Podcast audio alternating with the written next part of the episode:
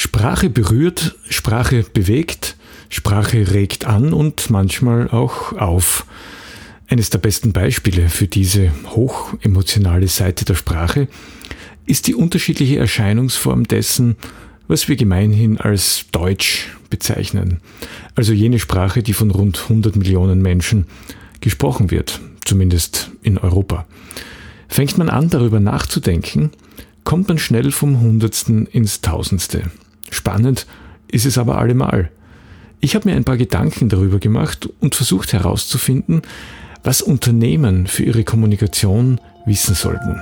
Alles dann, gehen wir's an. Buchstaben und Business. Ein Podcast über Text, Sprache und Kommunikation in der Wirtschaft.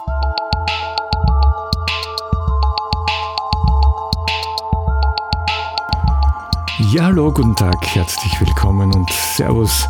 Ich bin Stefan Schware, ich bin Texter, Lektor und ich vermittle als Vortragender und Trainer alle möglichen Inhalte rund um die Themen Text, Sprache, Schreiben und Kommunikation und wie man damit in der Wirtschaft erfolgreich ist. Sprachliche Grenzgänge, der Titel dieser Episode hat sich nicht aufgedrängt. Um ehrlich zu sein, war es sogar ein etwas längerer Kampf, diesen Titel zu finden, weil keiner der Vorschläge, die ich hatte, das wiedergeben konnten, was ich eigentlich sagen wollte. Und auch jetzt bin ich mir noch nicht hundertprozentig sicher, ob der Titel wirklich das verspricht, was ich hier einlösen soll in dieser Episode feststeht und das diese Not bei der Titelfindung zeigt ja auch das schon ganz gut auf, feststeht. Es ist ein großes Thema, das ich mir da heute vorgenommen habe, ein sehr emotionales Thema, ein Thema, das vielleicht auch mehrere Folgen umfassen kann, wo einzelne Aspekte gesondert behandelt werden können. Es geht um den unterschiedlichen Sprachgebrauch von Deutsch, wie wir es in Deutschland kennen, in der Schweiz kennen und in Österreich kennen. Das ist für alle, die Deutsch sprechen oder gelernt haben, etwas, was sich, was immer wieder vorkommt, womit man natürlich auch immer wieder konfrontiert ist. Ich persönlich spreche aus einer natürlich österreichischen sprachlichen Perspektive, klarerweise. Es geht ja auch gar nicht anders. Ich bin in Graz geboren und wohne immer noch in Graz. Und das kann ich weder verstecken und will ich auch nicht verstecken und ich will es auch nicht schönreden im Sinne von eine Sprache verwenden, die mir nicht wirklich als natürlich für mich vorkommt. Und somit sind wir schon mitten im Thema. Es ist eigentlich jeder betroffen, der Erfahrungen mit Deutsch gemacht hat, weil das relativ schnell auch vorkommt. Übrigens, ich freue mich sehr, wenn du heute aus Deutschland oder aus der Schweiz hier dabei bist und schreib mir doch, was du darüber denkst, was du für Erfahrungen gemacht hast und ähm, welche Erlebnisse du vielleicht bei diesem Thema bereits gehabt hast. Ich habe es schon vorhin gesagt, ich habe mich natürlich auch gefragt, wie ich diesen Podcast hier sprachlich anlegen soll, also rein phonetisch. Und es war dann eigentlich relativ klar, dass ich so spreche, wie ich es in einer gehobeneren Standardsprache hier in Österreich mache. Ich habe keine Sprecherausbildung und, und äh, habe das auch nie gelernt. Somit ist das, was ich hier spreche, österreichisches Deutsch, natürlich kein Dialekt, aber eben die Sprache, die ich spreche. Dialekt würde ein bisschen anders klingen, aber das soll hier nicht das Thema sein. Und überhaupt, das ist auch keine Vorlesung zu dem Thema österreichisches Deutsch, deutsches Deutsch. Aber ein paar Dinge, die kann man durchaus wissen, wenn man sich damit beschäftigt oder sollte man vielleicht sogar wissen, weil sie gerade auch in der Kommunikation, im Wirtschaftszusammenhang eine Rolle spielen und vielleicht dazu beitragen können, dass man den einen oder anderen Fehler vermeidet. Dass Deutsch nicht gleich Deutsch ist, das weiß so gut wie jeder, der Deutsch als Muttersprache spricht oder eben gelernt hat. Aber diese Unterschiede, die gibt es ja auch bei anderen Sprachen. Also da ist Deutsch jetzt bei weitem nicht die einzige Sprache. Es gibt es auch im Englischen oder auch im Französischen und so weiter und so fort. Also da sind Deutschsprechende nicht allein mit diesem Phänomen. Deutsch selbst, ich habe es ja in der Anmoderation auch schon kurz erwähnt, das ist so eine Sprache, die von rund 100 Millionen Menschen gesprochen wird. Und da gibt es eben drei große Länder, ähm, die eine Rolle spielen. Deutschland und Österreich und die Schweiz. Und diese drei Länder haben unterschiedliche sprachliche Ausprägungen und ein Deutsch, das natürlich anders klingt, das einen anderen Sound hat, das andere Dialekte hat, aber auch eine andere Standardsprache hat. Fest steht bei allen, das schafft natürlich auch Identitäten. Und das sollte man wissen, wenn man Menschen in diesem oder jenen Land auf Deutsch eben anspricht oder für dieses oder jene Land schriftlich kommuniziert. Dieses Dilemma, unter Anführungszeichen, naja, vielleicht ist es gar kein Dilemma, aber es ist eben eine, eine Besonderheit jetzt des Deutschen, dass es eine Sprache gibt und drei unterschiedliche Länder. Das nennt man übrigens Plurizentrismus. Und Deutsch ist eine plurizentrische Sprache. Zumindest ist das so im Moment noch der Common Sense der, der Sprachwissenschaft. Ähm, übrigens, ich habe zwar äh, Germanistik studiert, aber ich, ich mache hier keine, ich kann keine wissenschaftliche Abhandlung machen und will ich auch nicht machen. Nur für den Fall, dass irgendetwas dabei sein sollte, was möglicherweise nicht mehr dem Stand der aktuellen Forschung entspricht. Wenn das so ist, dann sag's mir doch bitte. Ich bin dankbar über jeden Hinweis. Also Deutsch als plurizentrische Sprache, das ist so die gängige Meinung, die ähm, aktuell, glaube ich, nach wie vor sehr verbreitet ist. Und diese plurizentrische Sprache hat eben ihre regionalen Varianten in Deutschland, in Österreich und in der Schweiz. Und das führt eben dazu, dass man in unterschiedlichen Ländern unterschiedliche Begriffe verwendet. Die Grammatik übrigens, also die Syntax, die, der Satzbau, der ist mehr oder weniger ähnlich. Also da gibt es nur geringe Abweichungen. Aber natürlich in der mündlichen Sprache, also in der, so wie die Sprache klingt, gibt es, weiß jeder, natürlich unterschiedliche Ausprägungen.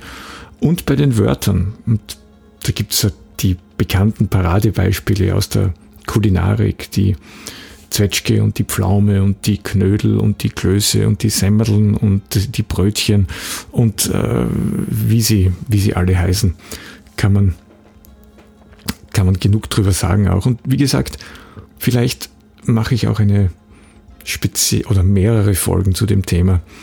Und ich kann mir auch durchaus vorstellen, hier vielleicht auch jemanden einzuladen in den Podcast, um eine zweite Seite auch zu hören.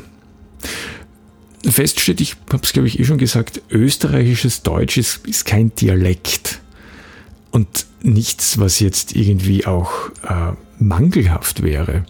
Das ist so eine Beobachtung, die ich sehr oft gemacht habe und zwar nicht einmal so sehr an mir selbst, aber vor allem auch in meiner Elterngeneration oder auch Großelterngeneration. Und manchmal hört man es auch durchaus auch äh, bei jüngeren Leuten, nämlich die Vorstellung, dass das österreichische Deutsch irgendwie mangelhaft sei, nicht ganz korrekt sei, ein bisschen schlampert ist und halt so ein bisschen gemütlich ist und so, ähm, naja, so, so ein, so ein lustiger, wie soll ich sagen, kleiner Bruder des deutschen Deutsch. Es ist interessant, dass diese, diese Einschätzung immer noch zu finden ist.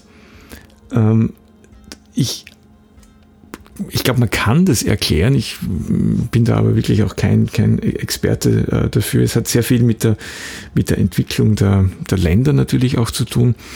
Ähm, aber da will ich jetzt auch nicht näher drauf eingehen.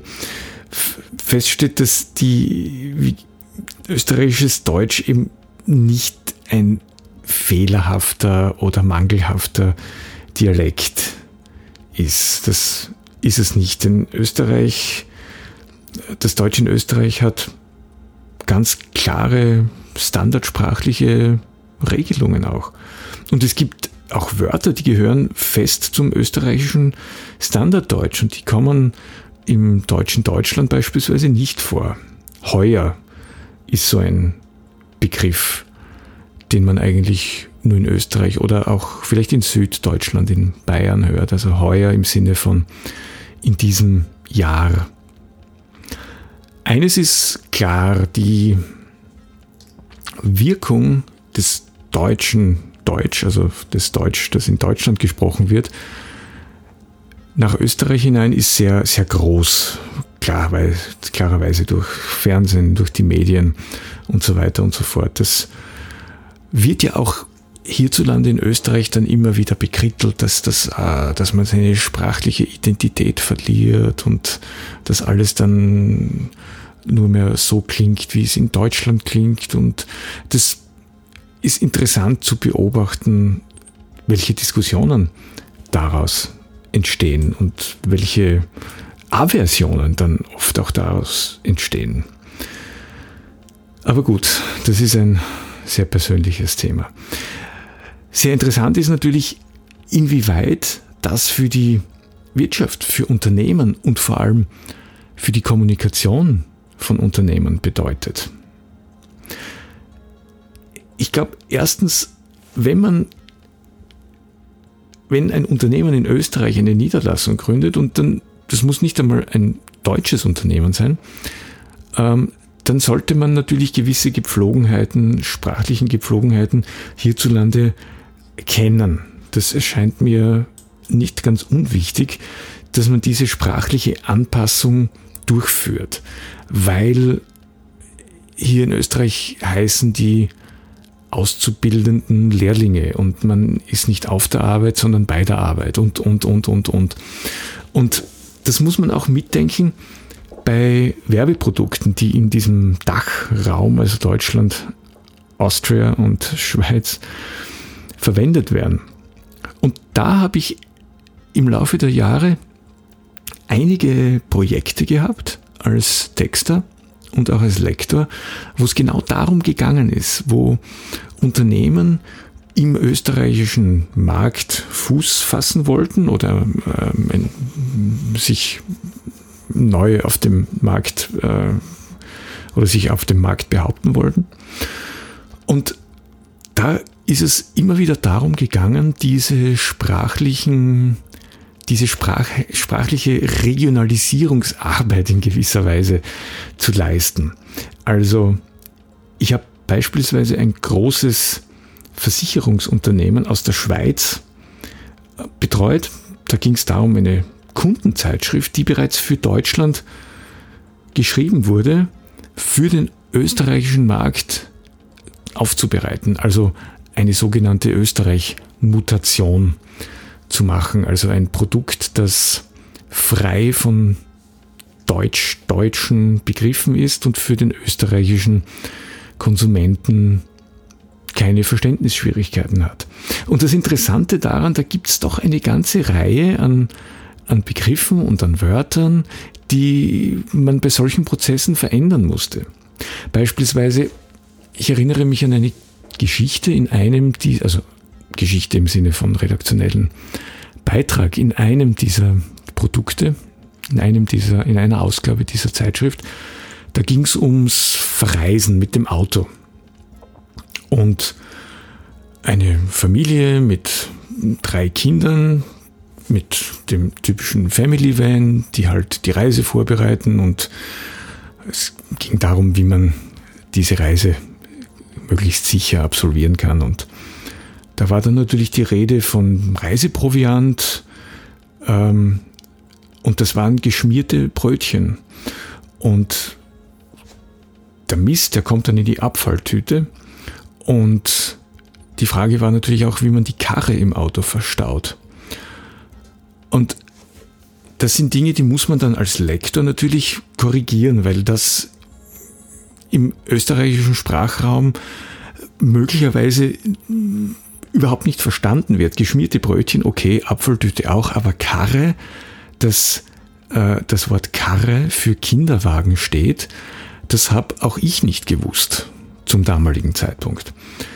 Das geht dann weiter bei den Namen. Die Kinder heißen Jöran, Jan, Ole und Malte.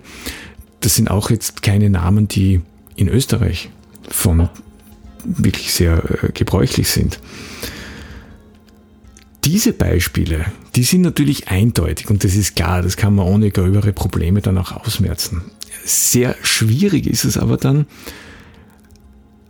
weil wenn man nicht genau weiß oder wenn man es vielleicht überhaupt nicht sieht, dass dieses oder jenes Wort möglicherweise hier nicht so gebräuchlich ist. Und das kann dann manchmal zu Diskussionen führen, wenn ähm, die Unternehmensleitung, und das kommt auch manchmal vor, haben möchte, dass man nur österreichisch geprägtes Deutsch verwendet und halt meint, dass diese oder jene Formulierung ja so bei uns hier in Österreich nicht üblich sei. Ja, das ist dann immer eine gute Frage. Was ist wie üblich? Was wird von wem wie gesprochen? Was gehört zu wem dazu? Das ist gar nicht so leicht zu beantworten. Eines ist jedoch klar, Unternehmen, die diese Feinheiten berücksichtigen, die sind einfach näher beim Kunden und zwar wirklich buchstäblich näher beim Kunden. Wenn ähm, beispielsweise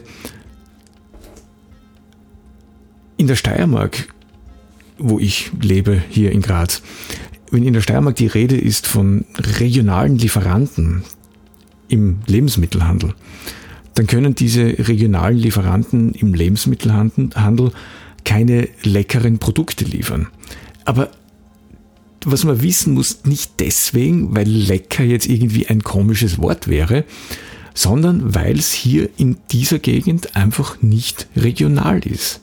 Ja, das, das ist, glaube ich, der, der interessante Aspekt dabei, dass man hier nicht in persönliches Gefallen, persönliche Vorlieben verfällt, wenn man das Ganze auf einem professionellen Level machen möchte, sondern einfach schaut, was geht, was ist tolerierbar und was muss ich wirklich auch ausbessern, wo muss ich eingreifen, jetzt als Texter, als professioneller Sprachgestalter oder auch als Lektor. Ja, das Ganze führt natürlich insgesamt zu einer Reihe an Fragen und auch äh, Problemen oder Herausforderungen. Ich glaube erstens, dass man das Ganze nicht negieren soll. Man muss es ernst nehmen, weil ja sonst wirklich im schlimmsten Fall Verständnisprobleme entstehen können. Ich glaube zweitens, ähm, es, es gibt natürlich das Problem, dass es bei vielen Menschen auch einen massiven Widerstand gibt gegen gewisse Wörter. Wir haben eingangs auch von der Identität gesprochen, die durch die Sprache erzeugt wird. Am besten kann man das im Bereich der Kulinarik beobachten, wie Gerichte heißen, wie Speisen heißen und dergleichen mehr. Und die alles entscheidende Frage, die sich stellt, ist natürlich die, wie viel Regionalität darf in der Sprache oder darf in die Sprache eines Unternehmens einfließen? Das ist natürlich ist es branchenabhängig und ähm, bei Gastronomie und Tourismus ist es vielleicht eher stärker ähm, und da wiederum regional geografisch verschieden, vielleicht in Westösterreich mit dem starken deutschen Markt, wo das sehr, wo das noch ein größeres Thema ist. Aber es spielt jedenfalls eine Rolle. Tja, und was soll man jetzt eigentlich tun? Ich glaube, der wichtigste Punkt ist, dass man es nicht ignoriert und sich versucht, dessen einfach bewusst zu sein. Und zwar auf einer sehr, sehr ja, nüchternen Ebene. Man muss, man muss es nicht zu stark emotionalisieren. Der zweite Punkt ist, man muss die Unterschiede kennen und das, das ist schwierig. Ich habe sie schon angedeutet. Oft weiß man es ja gar nicht genau, ob ein Wort jetzt wo üblicher ist und wo nicht. Da gibt es übrigens schöne Hilfsmittel auch im, im Internet. Ähm, also regionale, äh, also Karten, die, die regionale Verteilungen von, von Wörtern aufzeigen. Ich werde in den Shownotes ein paar Links dazu dazugeben bei dieser Folge. Und was man natürlich immer machen kann, ist, dass, dass man vielleicht einen spielerischen Umgang damit pflegt. Man sieht es immer wieder in Lokalen, die so zweisprachig dann sind, die regionale Gerichte auf regionale Art und Weise, vielleicht sogar in einer Form von Mundart oder Dialekt wiedergeben, aber gleichzeitig auch eine Standard- oder hochsprachliche Entsprechung mitliefern. Und das kann man immer machen. Man kann immer ein bisschen drüber schmunzeln und vielleicht und sich dadurch auch nicht allzu ernst nehmen. Die Sprache ist letzten Endes das, was man daraus macht und für Österreich gilt natürlich, man muss es nicht klein machen, man muss sich selbst auch nicht klein machen, aber das Gegenteil wäre dann so diese Mir san mir Mentalität und umgekehrt sollte man auch etwas nicht verurteilen oder sich darüber lustig machen, nur weil man vielleicht nicht genau darüber Bescheid weiß, was jetzt eigentlich wirklich dahinter steckt und wie sich die Dinge dann eigentlich wirklich in Wahrheit gestalten. So, das war's für diese Episode. Ich bin, wie gesagt, am Überlegen, ob ich daraus nicht mehr machen soll. Auch jetzt während der Aufnahme habe ich mir das gedacht. Es gibt so viele, so viele Teilaspekte, die interessant sind und hier noch einmal der, der Appell, Schreib mir doch, wenn du einen Aspekt zu diesem Thema hast, der, der besonders interessant ist. Ich würde mich wirklich sehr, sehr freuen. Du kannst natürlich auch auf meine Homepage schauen, auf www.ad-literam.at. Dort gibt es immer wieder Blogbeiträge rund um die Themen Text, professionelles Schreiben, Sprache und Kommunikation. Bin auch auf Facebook aktiv unter facebook.com slash adliteram.at. Ja, und ganz besonders freuen würde es mich natürlich, wenn du dir die eine oder andere Folge dieses Podcasts hier anhören würdest. Und ich bin seit kurzem auch auf Instagram aktiv, wirklich erst seit ziemlich kurzer Zeit. Schau vorbei auf instagram.com slash stefan.schwar. Danke fürs Dabeisein, mach's gut und bis zum nächsten Mal. Ciao.